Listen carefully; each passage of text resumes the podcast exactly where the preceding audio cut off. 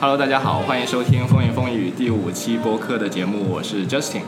那么呃，今天呢，我跟呃 Awake FM 的主播啊汤奇，还有我们的朋友 Echo 坐在一间咖啡馆里面，然后现在可能会呃就是受到奇怪的目光盯着我们，然后我们在这里录一期简单的播客，就是大家瞎聊嘛，有的没的瞎聊。本播客的的主题就是瞎聊，就是水。那那个有点尴尬，请 Awake FM 的主播汤奇跟大家打声招呼。Hello，大家好，我是 Awake 呃 FM 的主播汤奇，我又来串台啦。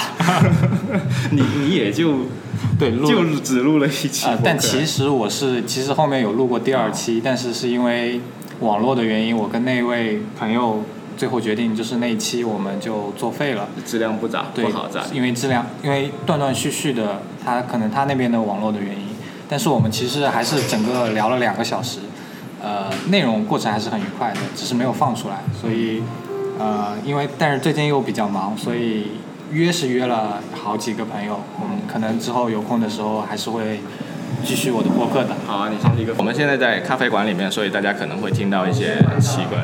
可以啊，可以啊。我们现在在 TIT 创意园的 Covita 咖啡馆里面，因为我前两天在这里喝了一杯，就是呃他们自家烘焙的，就是呃埃塞俄比亚的汉培拉，也就是花魁。然后我当时觉得这个豆子其实还挺不错的。然后呃上一期我们的嘉宾 Crew 也在这里喝过嘛，然后我发了一条推，然后他立刻就说，哎你是不是在这里喝了一杯？哎我们可以试一下。我感觉可能是因为今天我带了这个设备，就是这个液体的麦，所以大家可能看到这么大一根麦会比较放不开。谁啊？我们三个，我觉得我还好啊。对 Echo 你还没，我还没开始讲话呀对 Echo 还没有开始讲话，我跟嗯，大家好我是 Echo，嗯，完毕，没了。试一下，试一下，嗯，好喝，是不是应该说好喝？挺好的。因为我之前在家我自己买了一堆的 geisha，我我喝过那个，我买了那个日晒的、蜜处理的、水洗的，我都喝喝了有一两个月，所以我后来就不是很想再一直喝这个味道。但是你就上次再喝到这个时候会有会有不一样的没有，我上次喝的是另外一支，就这一支呢，它叫 geisha，在在日语里面，呃，是艺妓的意思。然后呢，为什么汉培拉被人家叫做花魁呢？是因为啊、我我也是查了资料，我是爱好者，不专业，大家不要不要不要批评我。就呃，就说以前龟夏呢，在精品手冲咖啡里面，就是你去呃比赛的时候，我经常会会用这只豆子。然后后来呢，就是呃一七年吧，出了花魁这一只豆子之后呢，他夺了那一年的冠军。所以呢，就就冠以艺妓的什么最最高 title 的名字花魁。所以这个豆子一七年才出来的。不，你现在喝到的是龟夏，然后我们等一下要喝的是另外一款。我我个人认为那个味道会稍微更淡一点，我是更喜欢就是不要那个浓浓度不要太强烈的那种味道。对，然后昨天我喝的那一款是呃蕙兰，然后我感觉就就有点有点过了，就但是这两个都挺好的。它命名是按什么命的？呃，首先是国家，然后比如说现在全球出产咖啡最大的国家埃塞俄比亚嘛，然后它会有很多不同的产区，像什么古籍产区，什么呃什么乱七八糟产区，然后那个地方出的豆子就会有一个名字。所以在再早以前，就你比如说星巴克，早前他们没去培养豆农的时候呢，可能就是从那个呃豆子的交易市场去买的那些豆子，就品质会比较难把控。因为豆农呢，他其实不太懂很多就是规范化、流程化这些东西。然后后来呢，星巴克为了就是赶上这一波嘛，然后后来又有很多的美国的精品咖啡馆出来了嘛，然后他们就会去帮助豆农去怎么样把这个树种栽培得更好。呃，现在大家都觉得就是纯种的树出来的豆子会更好喝一点，更干净一点。然后还有就是你处理豆子的过程，你要去做各种不同的手法的处理啊，然后怎么储存豆子啊，怎么运去卖啊，这都会直接影响到咖啡最后出来的风味。对，而且其实豆子占的比比重还蛮大的。作为一个咖啡师，你起其起到的作用不是很大，你不能让它变得更好喝，但是你可以让它不要变坏。嗯，对你，你如果是一个不好的咖啡师的话，它可能冲出来味道就很奇怪，过脆啊，或者是怎么样。过脆是一种什么就是的口感？比如说你本来是，呃，比如说你可能调一支呃一支咖啡，你有一个温度，还有一个粉水比，还有一个冲煮的手法。如果你做的不好的话，它可能萃取过度，然后那个哦浓度或者是那个味道会有一点偏差，这样就会坏，反而是坏了这一杯豆子。但如果说你做的好像今天这这一壶其实我觉得就挺好的。我我不会那个风味轮的，就咖啡有一个风味轮嘛，就几百几百种口味在上面，然后方便那些就是去品鉴咖啡的那些人去描述出他喝出来的味道是什么。对，这里我有个其实一直有个问题啊，就是呃，那些咖啡咖啡爱好者他会说这款豆子它有果香、啊或者是什么呃呃果香、花香嗯等等，就是如果你之前并不知道有这个味道，你是怎么去定义这个豆子我？是不知道的，我是看描述的。我我都是买买回来的豆子，它一般如果是一个做烘焙就还比较认真的精品咖啡的店的话，它出来的的那个包装上面会给你写清楚描述嘛对对这个豆子它可能出来的味道是怎么样。但其实这个东西呢，有一点像我们各个不同的学科里的术语，嗯是方便在这个这个里面的专家去做沟通的。因为每次我在跟你解释味道的时候，如果我不用一些经大家公用的名词，那可能你不知道我在说什么。嗯，对，所以对我们普通消费者来说，可能知道就好了，没没有必要太去纠结。对所以咖啡的香味儿、豆子的香味儿不是冲出来咖啡的味道，是豆子本身的味道。可以这么说。对，然后我们在热水进去那个咖啡粉再出来的过程，就会萃取真正的那个咖啡，就喝下去会提神的那一部分。但其实这一期呢，我们主要不是聊咖啡，对啊，对只是但是我们在一家咖啡店，刚好上了几款咖啡还挺不错的，然后就随便聊一下，暴露了我是吧？贫瘠的咖啡知识。就其实我们刚才聊到小程序这个东西，而我我自己个人呢是在，呃，就几年前那个小程序还是所谓的应用号的那个时候出来嘛。当时我其实是不太不太欣赏小程序这种形式的，我不知道你们俩是是怎么想的。就在当时它刚出来的时候，你们是怎么看这个的？比如说 Echo Echo，你其实一直是呃，你之前也是一直做前端的，对，算是吧哦。但是我觉得应用号那个我可能没有太大的见解，但是我觉得小程序取代应用号那个入口，走到现在这步，我觉得肯定是应该的吧。作为比如说用户或者产品经理来说，一个它的入口很提前，然后你下拉做一个手势就可以搜到你想要的小程序，而不是说点到某一个订阅号或者用用户号，然后再点点点点好几级才能打开。嗯我觉得这一步是做的很棒的地方啊。就它其实已经跟那个原来那个号的体系可以说对，已经是分开了。隔离了，而且那个真的是入口比较靠前。这一步作为我来说，因为像摩拜单车，我平时那个骑什么共享单车这些，你不需要下那个 app，对不对？你就直接拉个小程序，然后就弄一都很方便呀。你也不需要关注某一个公众号，然后再继续从那个入口里面点进去。我觉得这一步是是挺好的。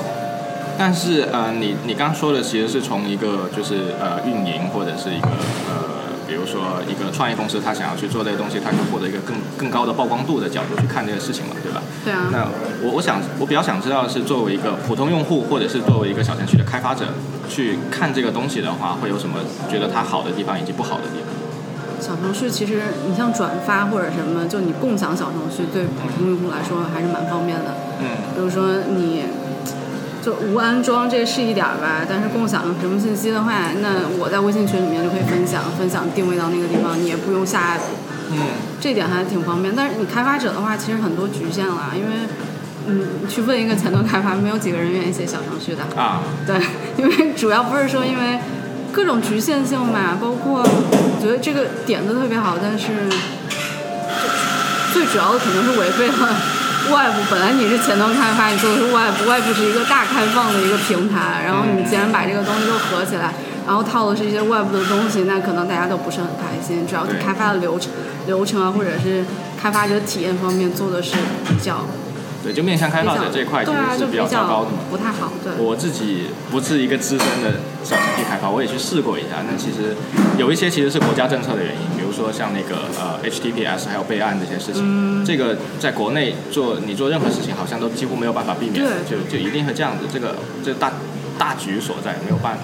但另一些东西可能也许可以做得更好一些的，也没有说就给出一个让开发者满意的这么一个东西。我觉得也许是呃，我不知道，我猜测啊，也许他可能更看重的是，比如说这个东西在在用户端能够带来的一些，包括你刚才说的转发之后，它不用安装就可以去使用，然后在嗯在在这一些方面上，他会更重视一点，而反而是相对而言，就是比如说凡凡是你做一个产品出来，一定是会有 trade off，对你你重视了这一 part，然后开发者那一 part 没有办法就可能就做的不是特别好。对但其实假设说做这个东西的人，他其实是更愿意去重视所有方方面面的，这东西其实也能做好。我我我自己是这么想。那你是作为一个前端的资深开发人员在这里我不想。啊，OK OK，不吐槽了。就你你是从一个前端开发人员去看这个事情吗？我比较想知道从原生的，比如说 iOS 开发的角度去看看，另外一个角度对这个东西会有什么样的看法？它是有什么样的优点以及缺点？OK，那呃，我作为一个呃原生开发的这个开发者来谈一下，其实呃，我一直以来是一个呃要要讲到小程序，小程序是依附于微信的嘛。那我在呃其实早些年的时候，其实不是一个微信的重度用户。呃，微信对于我来说，最更多的是跟我的家人和非常好的朋友会用的一个一个一个聊天的工具。那所以小程序出来之后，我呃它的使用的场景，我我又是因为是一个原生开发者，然后我会更关注应用的使用的体验。呃，小程序哪怕到至今虽然是有提升了，但是它的一些交互上的体验会，我会觉得我还是更偏向于原生。我不仅是在用，我是更希望能看到一些其他的应用，他们在交互啊，在产品上面的一些呃有意思的特性啊，这这些东西都是需要依靠呃只有系统原生的应用才能做到的。呃，又或者你如果其实其实这就变成了依赖于小程序提供的能力了。对，就是前端能做的事情变成了要依赖原生接口给出的能力，你才能够发挥你的想象力。对，但是嗯微信在这方面又呃可能不是他现在的重心。对对对，所以我和我想要体验的就呃不一致了，所以哦，在我之前我是手机里面可能会装三四百个应用，嗯但是我却不会去装太多的小程序的应用。对对，但不可否认的，我我自己用小程序的体验的话，我自己用的也不是很多啊。其实我，但是我感觉就是，比如说像麦当劳外卖，比如说像一些呃，就是非常，比如说你刚才说那个摩拜单车，就这样一种真的是所谓的用环制作的 app，我觉得就是挺好的一个。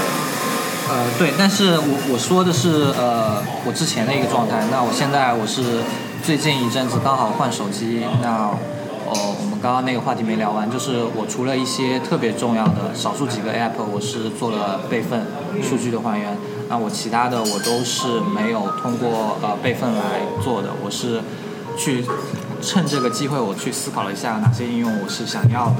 那我前昨天可能又看了一下我手机，我现在这个手机是二五六的内存，嗯。我现在装的除了系统原生的应用之外，只留了不到四十个应用，呃，四十个 OK，三四个三四十个吧，然后其他的像我的点外卖、我的打车、我的共享单车，我全都是用了系统的呃用了小程序来小程序做来实现并且使用下来，我觉得在我频频数不是很多的场景下面，它能满足到我的使用使用的场景。嗯，所以呃，我现在正在试着将一些这这部分低频的应用去迁移到小程序上去做。OK，所以其实它是能够在，因为我们大部分的 App，呃，不不说大部分，就相当一部分的 App，其实它做出来就是只是一个简单的进来干点什么事情，然后就可以结束了。对就剩下的那那一大堆功能，我们其实都用不到。对对吧？所以我刚刚呃，先从开发者的角度来说，我可能依然保持一个中立吧，就是我不啊、依然还是更偏向原生。嗯呃，我要看一下接下来小程序的开放的这个程度。到什么地方？对，然后从我的从一个纯用户的角度来说，我在一些使用场景下，我是愿意去用小程序的，也就是所所用所说的用完即走嘛。然后对于我的一些重度的应用，比如说 Twitter 啊、Instagram 这些东西，我还是在用原生的，因为它的体验会会更大更好一点。哦，对，这里提一个，我不知道你们用不用多抓鱼啊？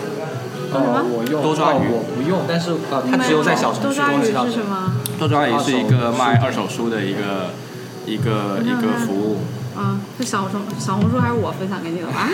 小红书。多抓鱼其实也是蛮，它的故事也是蛮蛮传奇的是是什么。你们有没有看那个多抓鱼的创始人的那个？点开，的那个视频，就哦他、他有一视频没看过，个演讲但，是我知道他是在做什么事情。对，多抓鱼就我打开小程序完了，我可以扫一扫，扫我那个书的那个 ISBN 那个唯一的标识码，啊，然后他就会帮我算一个价格，就我这这本书折旧卖卖多少钱，然后就可以放到多抓鱼上面去卖了。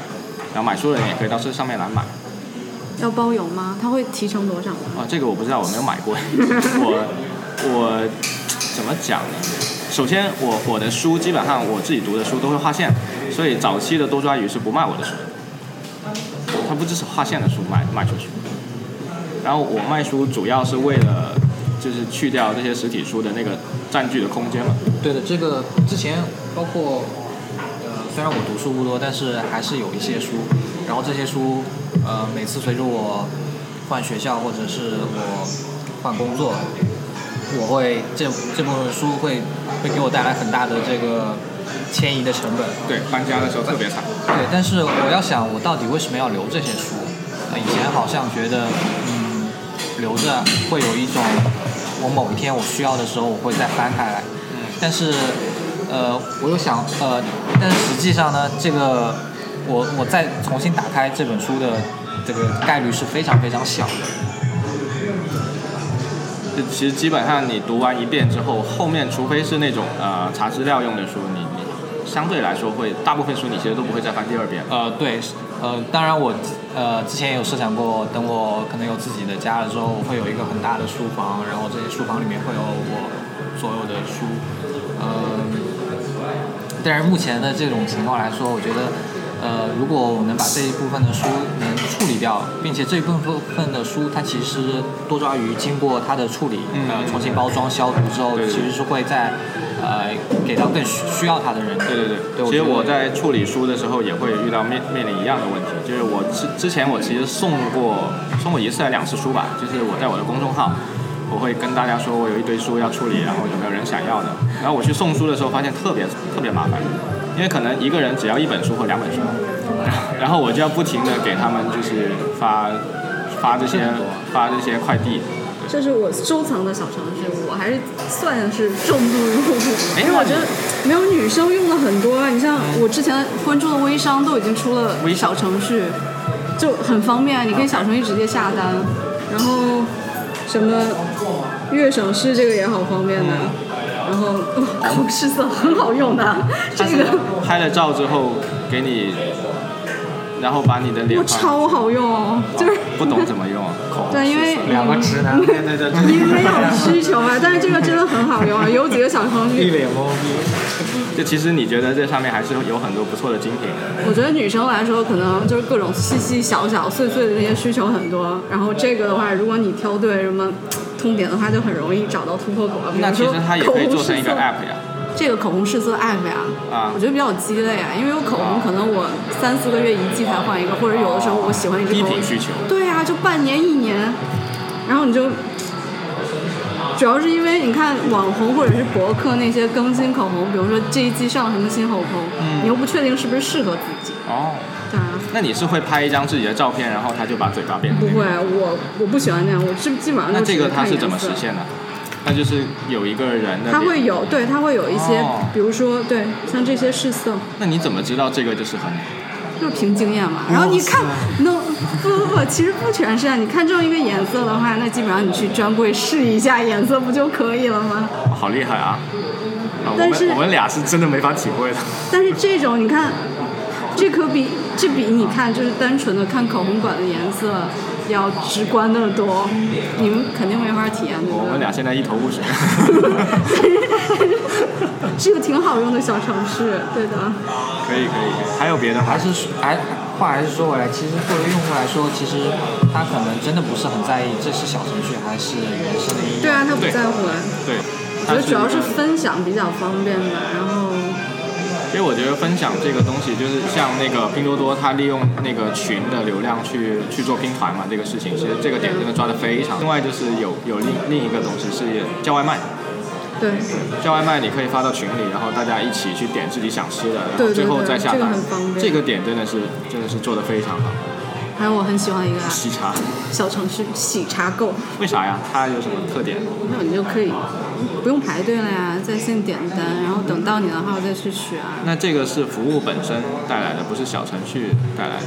但是它也是因为，就是因为有小程序这个，我理解的就是因为有小程序这种形式出现嘛，然后对喜茶来说门槛也会降低，然后他自己体验做的也真的挺好的，就各种你可以买周边，或者有时候我记得它有的时候会有一些周边的东西出现。呃，其实这里要看的就是，呃，这可能跟我自己他说过了，就是这是这个 app 它提供给你的，对这是小程序给你的。就是如果他就是不给小程序，给了你一个应用，你也会说，哎，这个应用很好。不不不，体验会完全不一样。嗯你去，因为他们刚出小程序的时候是扫码，你可以不用排队。嗯。那你第二次之后之后去了之后，你就知道啊，我应该提前，我要想喝喜茶，我提前半个小时下单就可以了。但如果他真的是提示让我下一个 app 的话，我可能就哦我就不去了呀。对啊，就很高啊，然后就觉得很麻烦了。OK。然后你下 app 你要注册什么的，我觉得也是挺麻烦的一件事情。然后小程序本身是不用注册的，因为对啊打通它直接了微信的那个那个那个账号体系。这个确实也是微信的账号体系不用安装，所以小程序其实优点还蛮多的。是挺多的呀。痛点可能就是开发者对开发者不太友好。没有，刚才那个汤七问我最喜欢听的博客是什么，我说我不不听灌水博客，我也不听技术博客，然后我们是技术灌水博客。那我一般这种博客应该都不会听。哎，那你听什么博客？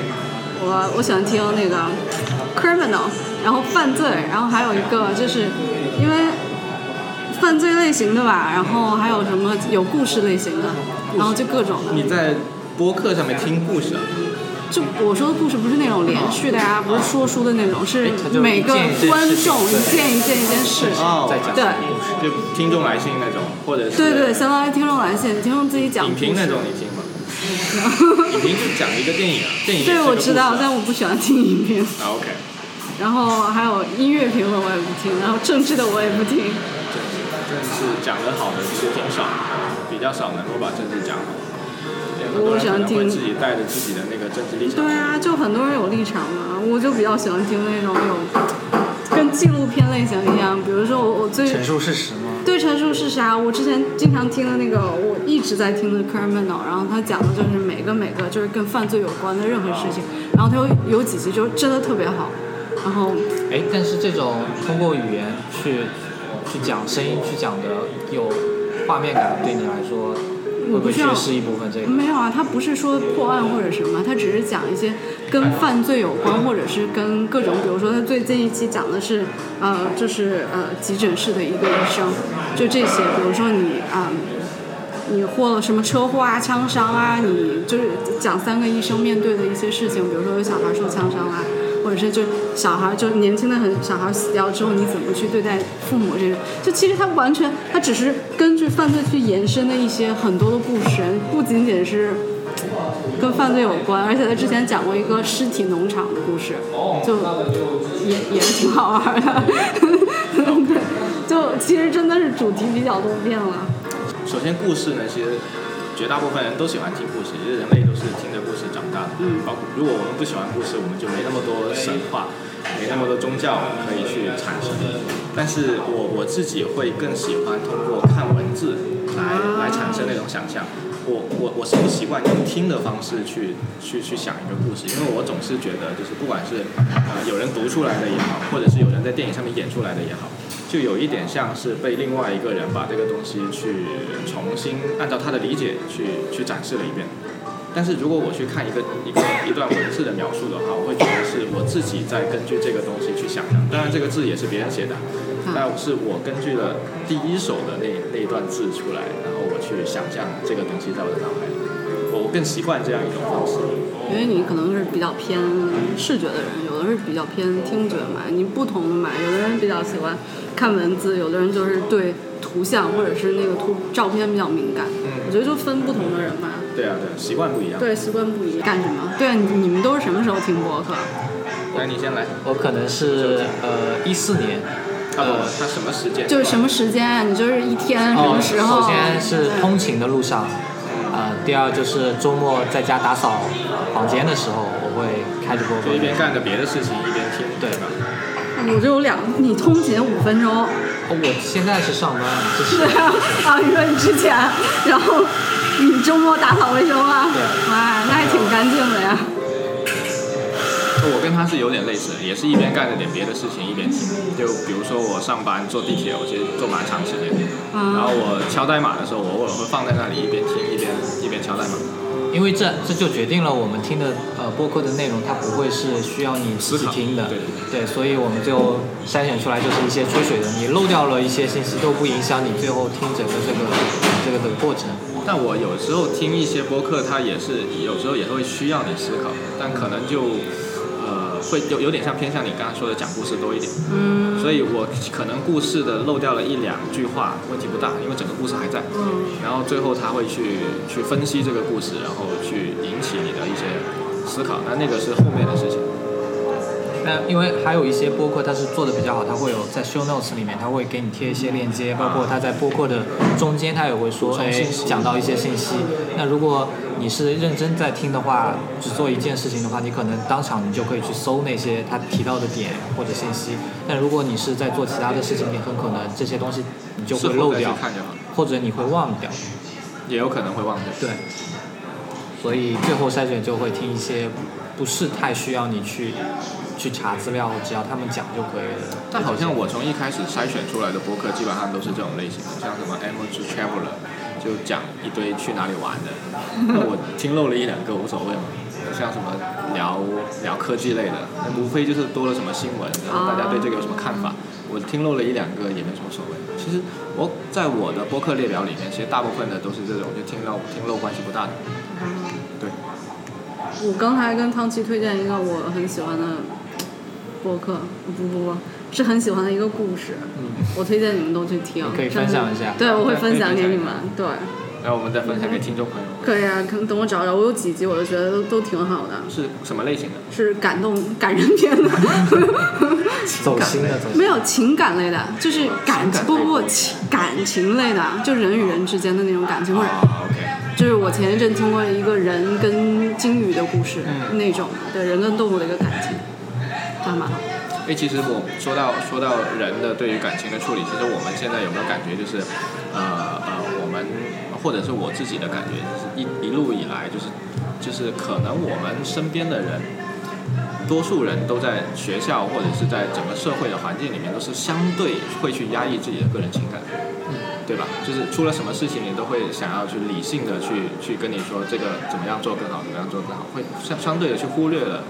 那个个人情感的处理，但其实，其实我认为就是就是所谓的感性也好，那个情感也好，它和理性、理智这这两个东西是一样重要的，它它是不分彼此的。但是往往在你在学校、呃学呃学校或者在工作的时候，你不是你一个单单个的个体，就是你要去照顾到你受到周边的环境的影响，你你不能完全的只顾自己，所以很多时候你得要克制自己，你得要告诉自己这一部分。但其实我觉得就是呃，你刚才说的这个，我感觉有点像一个社会化的人格，就是比如说一个小孩，他的社会化程度比较低，那可能他想要个什么东西，是的他他就直接说他就会直接闹干嘛？对那也得长得好看，长得不好看的小孩闹的话，应该他父母父母会会觉得，父母永远会觉得自己小孩好看，父母一定会响应他嘛。他只要一哭，父母就会响应他。那社会化程度比较高的人呢，他可能就会就会去考虑清楚这里面的一些适不适呃场景适不适合，然后呃各自的那个呃包括一些比较比较怎么说就条件交换之类的一些事情。那这这个是社会化程度带来的一些我们可能在日常生活中要去约束的一些东西，这个我是赞同的，没有任何问题。OK 但是呃，比如说我们在做一些呃工作也好，或是比如说最我觉得最最严肃或者最冷最最看淡情感的方面，可能就是生意场。嗯。就你和我今天是朋友，明天是敌人，然后后天我们可能因为一场生意又变成了朋友。OK，就其实会压抑住我们就是在情感方面的一的东西，就是我们纯理性的去看待这个事情。我们交易就是交易，对吧？今天能够成交易，你是我朋友敌人，这无所谓。是啊说到这个交易，就是因为你们两个可能不看球，对，但是如果在你怎么知道我不看球？哦，你就开始 label 人了，对不我看对？NBA。OK，我看 NBA，只不过可能这两年不我不看球，哦，我还想跟你聊一聊。没有，但是你这种想法就不对，为什么女生不看球 OK，sorry，先入为主对啊，先入为主啊，这样不对啊这里就。不对，我看就是在在 NBA 里面，其实就是可能我跟你是队友，然后我跟你有很多年的感情了，但是球队它是一个盈利，说到底它还是一个盈利的的机构嘛。对所以在球场呃，作为管理者来说，我今天要把你交易到其他的队伍，我今天我可能就早上给你打个电话，你说你收拾包袱你要去其他队了，对，这个时候就是不讲感情，就是纯纯的理性，对讲这个。对，那这个最近那个詹姆斯穿了几寸，你怎么看？啊，这个我怕说出来有很多的詹密会 diss 我，就不聊这个，我操，不不引火上身了。对，每每次一聊到明星，你就你就躲，不好。上次我们还 diss 过某位国际巨星，我就这期不是被剪掉了吗？上上次我 diss 了他一通，然后就被剪掉了。啊，不要怂，年轻人，只管杠。关键我们这个播客也就没几个听众。我 我刚才想问这个是是有多少人，然后让你顾及到这个方面的问题。里面有没有明星的粉丝都不知道，你就其实也也是有必要的。万一这里面一百个人里面就是有一个，就是有有八十个是对不对？那那如果不是粉丝的话，还是会伤心看的。我没有，本来就希望 Echo 加这一期加入之后，粉丝能多。Echo 是我们第一期有女女嘉宾的节目。哎呀，这太惨了。感觉 Echo 就再也不想上了。也挺好的，这样子你们才可以做真的自我呀。因为粉丝少，也不用顾及这些那些，我们？做这个事情本身也呃出发点还不太一样，我跟 Justin 那你们还分开做两个分开做，对，因为这样大家可以自由一点，对，自由度高一点。我是几年前我就开始做播客了，但是那个时候我的出发点，嗯，是有一点带有一点功利心在里面的。我希望它做成一个就是能够吸引很多人来听的一个节目，所以我做了，其实我只放了一期出去，但我录了有大概有三四期，到最后一期的时候，我发现做不下去了。为什么？因为带着那样的心理去做这些事情的时候，反而会会成为约束你的一个一个比较大的一个一个东西。然后现在我们我们做播客就变成了就大家来聊天就好了，就是爱聊天的过程。就是其实我们会更看重就是大家坐在一起聊这么一个小时，那个那个过程。那我觉得你这个可以就一直聊下去，就哪怕找一个同事或者什么，就每每每周换一个人，然后过来各种聊。是一直聊下去。对啊，反正也是。说到这个，嗯，你怎么去看待有些像，因为你也看 YouTuber 嘛，嗯那一些 YouTuber，他可能就是生活类的，他会真的是把自己很多生活的对细细呃细节全都剖出来给大家看。嗯那有一些人，他又是只会，我只给你看我的工作，我只给你看你我的一个方面。这个其实可能跟他他自己那个视频的主题也不太一样。我我其实做过一两个月的 blog，哇，你什么都尝试过。对我我这人比较喜欢新的东西，只要新的我都想去玩玩，但可能每每样都做的不咋地，所以我说咖啡是爱好者，真的不是专家。你刚才听他在讲，他会分这个味道的前中后段，萃取也会有前中后段，你冲的时候快慢温度都会都会有相关，但我不是专家，所以我做不出来。那 YouTuber 呢，它其实分好多不同的主题嘛。现在在这几年最火的是 Vlogger，对啊，vlog 就 video log。那 vlogger 的一个特色呢，就是他们会把每一天自己的生活里的东西给串成一个 story，然后一天一个视频发出去，视频不会超过十分钟，要尽量短。然后你看他的视频，就像经历了他的生活一样。那这个是因为他的题材所决定了他这样去拍，而且会，而且他在拍的过程中也会相对简单一点。哎，这个我我想提出的疑问是，题材决定他拍什么，还是对他个人是否有这个意愿，才决定了他是否要拍这个 vlog？因为如果我就像你其实你旅游最后你并没有说我要把我旅其实我游的拍的挺事情做出来多的，但我自己当时去做 blogger 的时候，我我是会去试图学习，就是现在在在 blogger blog 这个行业里面做的 top 几的那几位，他们是怎么做的，怎么去裁剪手法，每天拍的都是什么东西。因为有一句话，就每个人的生活其实都差不多，每天确实就差不多啊。就我从家里来工作，工作完回去嘛。但我希望拍 vlog 这些事情可以帮助我去努力发现，就是每一天一模一样的生活里面有没有一些不一样的。这这个是我当时想做这件事情的一个初衷。然后后来我发现，其实每天 是做的都是一样的。而且那个，当然我前前前期我其实寻找了很多不一样的。就今天，比如说可能天气不错，我去猎德桥拍一段延时摄影。啊，对，然后今天我买了一些什么东西会比较好玩，然后我今天去了一个什么地方，我会努力去寻找这些东西。但后来就其实成本会非常高，因为我们讲我们在互联网工作的话，其实晚上回去之后还要花两个时间两个小时的时间去剪辑这个视频，其实还挺累的。后来我就停掉了。那 Vlog 它的我我我从我个人的角度出发，我怀疑他们可能就是真的会去参考现在 Top 几的那几位 Vlogger 每天是怎么做的，然后去学习他们的做法。那有些真的做的还挺不错的。那而且这个做法会相对简单，你每天举这个相机嘛，到哪里就拍到哪里，晚上回去就剪剪到一起，就会相对好一点。否则你每一天都要去想一个东西，你比如说像那个科技做的最好的是 NKV HD 嘛，那他会在他的 studio 里面去做这样的一些拍评测一个新的 device 的一个东西。那他做大了之后，自然会有人送东西给他去评测。那那些没做大的怎么办呢？对不对？那他可能每天不停的要去寻找这些东西。那你做大了之后，你可以有第一手资料，就是比如说华为，他今天要开发布会，前几天就已经送了手机给你了，你就有办法去拍了。但没有的那些怎么办呢？对吧？所以我觉得是题材的不一样，导致了他们在拍这些视频的过程中，怎么去组织这个 story 是完全不一样的。呃，如果直男的话，你应该不会太在意他的颜值了，除非你是跟我一样看那个什么美妆或者是时尚。哎，我也看美妆的，你知道吗啊？你也看美妆吗我我不是看学习化妆的过程，啊或者你只是看他们那个我只看美女。嗯对，但是我我也好奇，就是每女生每天就是花那么长的时间去去化妆，到底做了什么事情？然后我看了那些视频，我才发现，原来卷个头发要卷那么久。就嗯对。你头发很多很长嘛，但是你卷的时候不是我想象中那种卷一下就好了，你可能卷一下做个弧度，哎，然后再再怎么样，然后就这一片就好了，这一小片好了，小片好了之后得重复重复重复。就看来我们三个人都有看，对，而而且美妆博主他可能每个呃博主他自身的条件不一样，所以他并不是嗯。呃妆容他是要根据自身去去做，哇，好专业啊！我应该看的都没你多。我不真真的说实话，我不看这些东西的，我只是自己。啊 我早知道就不说了。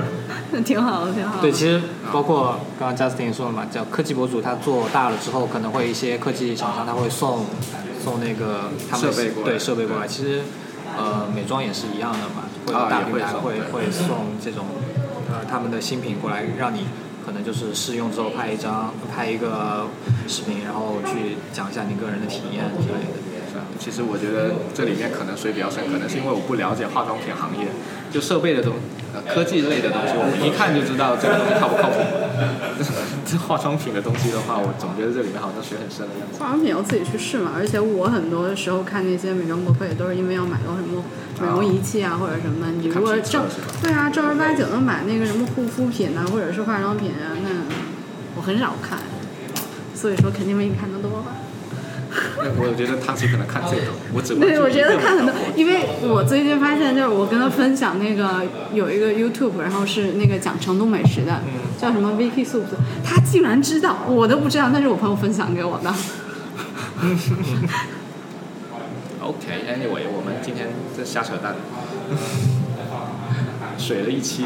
哎呀，你你当时只是想到小程序嘛，对吧？啊、对啊，我们其实也没有没有说就是要要多多么正经的聊一些，就是就反正坐下来，Echo 你技术博客不是？技术博客，就是我怎么了？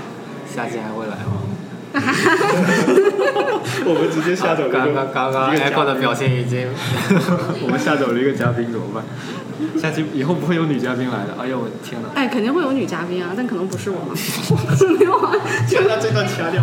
为什么？我可以剪，这这里都可以，后面的全都剪掉，然后剪一段他说，哎，我好想来参加的这个啊，可以可以，等会留下这一句。那行吧，那可能永远都不会说了。我操！太太好有意思了，Echo 就有各种会各种说话很很直接的那种，没有，我是个谐星，好吗？谐星是吧？你 没有发现吗？我潜质，我很幽默啊。你如果跟我相处那么段时间，你都还没有发现，我觉得哇，不是因为好失败啊！不是，是因为我觉得你你跟我比起来，你还不够实。啊，你觉得你幽默吗？我不觉得你幽默啊，吗？我不觉得啊。怎么办？我觉得你没有我好玩。你们好搞笑。不是你搞笑搞笑在哪？不是你搞笑，我也没有觉得你有多搞笑。哎，你知道为什么他头顶都有打雷了，你那个雨都飘下来没有了。三 D 看下来但是但是你讲话可能是有点北方的口音，会会啊我啊？这怎么又开始地域歧视了？哎，你我不喜是欢不是地域歧视啊。我觉得你就是在地域歧视北方，哎北方没有上升上升。啊？你们要地域歧视吗？广东以北都是北方，你们俩都是北方人。哎，这个笑话很冷啊！我不知道应该应不应该笑。就是会有点北方口音怎么了？就就你是南方人，对，所以呢？听上去会会会有搞笑的。你没跟东北人讲啊聊过天吗？东北人嗯不是所有口音人都会讲双簧或者是二人转的呀。我而且我离我离东北那个口音差得很远呀。我讲话又没有大碴子吧？不，你这个不是标准的普通话，对呀、是北方普通话呀，又不是北京普通话。天哪，我完全插不进去所以。所以这种哦，我们可能讲的很标准的普通话，听上去会觉得。哎呀，我觉得没法聊，我觉得你是话题终结者，没没法接下去了都。不，我不知道你们在说啥呀。我也不知道他在说什么，为什么 OK，那个，嗯，好吧，那这一期的节目就到这里了。然后呃，刚才我们关于小程序啊什么乱七八糟的一些观点，全都是个人观点，对，不代表任何的组织啊。啊，那就直接 say Yeah 拜拜吧。那好吧，那这一期节目就到这里，然后拜拜。拜拜。拜拜。